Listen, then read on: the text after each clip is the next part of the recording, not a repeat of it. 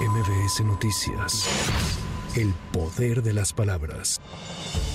Un juez de amparo con sede en la Ciudad de México revocó nuevamente el nombramiento del gobernador interino de Nuevo León que hizo el Congreso en la persona del vicefiscal Luis Enrique Orozco Suárez. Con ello, el gobernador del estado, Samuel García Sepúlveda, insistió en que mañana se irá del gobierno local y continuará con su pre-campaña. Pues es evidente que yo en unas horas voy a publicar en el periódico oficial del estado que me voy a la presidencia a las 11.59 y conforme esta suspensión definitiva, se queda Javier Navarro hasta que termino mi campaña, que como sé que voy a ganar, pues no voy a volver y Javier se va a quedar más tiempo. Muy contento de que al final esto ya se acabó, hubo mucho ruido estos dos días, pero todo Nuevo León les digo tranquilos, no va a haber violencia, no se va a usar la fuerza, para eso están los tribunales y ya este juez determinó de manera definitiva que Orozco es inelegible, que tienen que revocarlo y que se quede Javier Navarro. Asimismo, Samuel García publicó en el periódico oficial de Nuevo León que el único recinto oficial del Poder Ejecutivo es el Palacio de Gobierno y se ordena a la Guardia Nacional proteger el recinto y se respete que Javier Navarro se quede como gobernador interino del estado.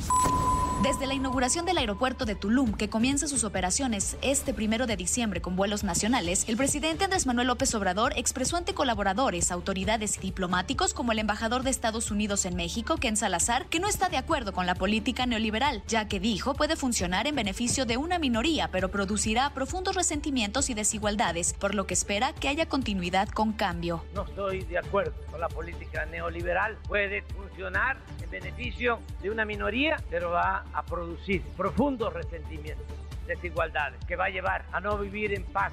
Por eso vamos nosotros a continuar con esta política en el tiempo que nos faltan, 10 meses, y deseo con toda mi alma que haya continuidad con cambios. No se debe apostar ser jefes máximos, caciques, no, yo ya termino mi ciclo, me retiro por completo, ya ayudé, no hay que tenerle mucho apego ni al poder ni al dinero.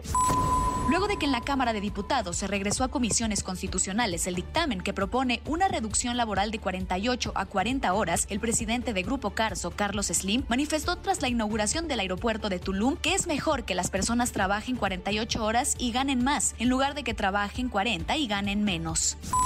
México recibió la donación de 20 mil dólares de Tailandia para la población afectada por el huracán Otis en Guerrero. El gobierno mexicano se comprometió a continuar con la gestión para recibir donativos y otro tipo de apoyo que permitan superar las dificultades que sufre la población del estado de Guerrero. El Banco de México informó que las remesas familiares alcanzaron un máximo histórico al aumentar en octubre 8.4% anual, al ingresar al país 5.812 millones de dólares. Banjico detalló que se originaron 14.6 millones de transacciones con un envío promedio de 397 dólares.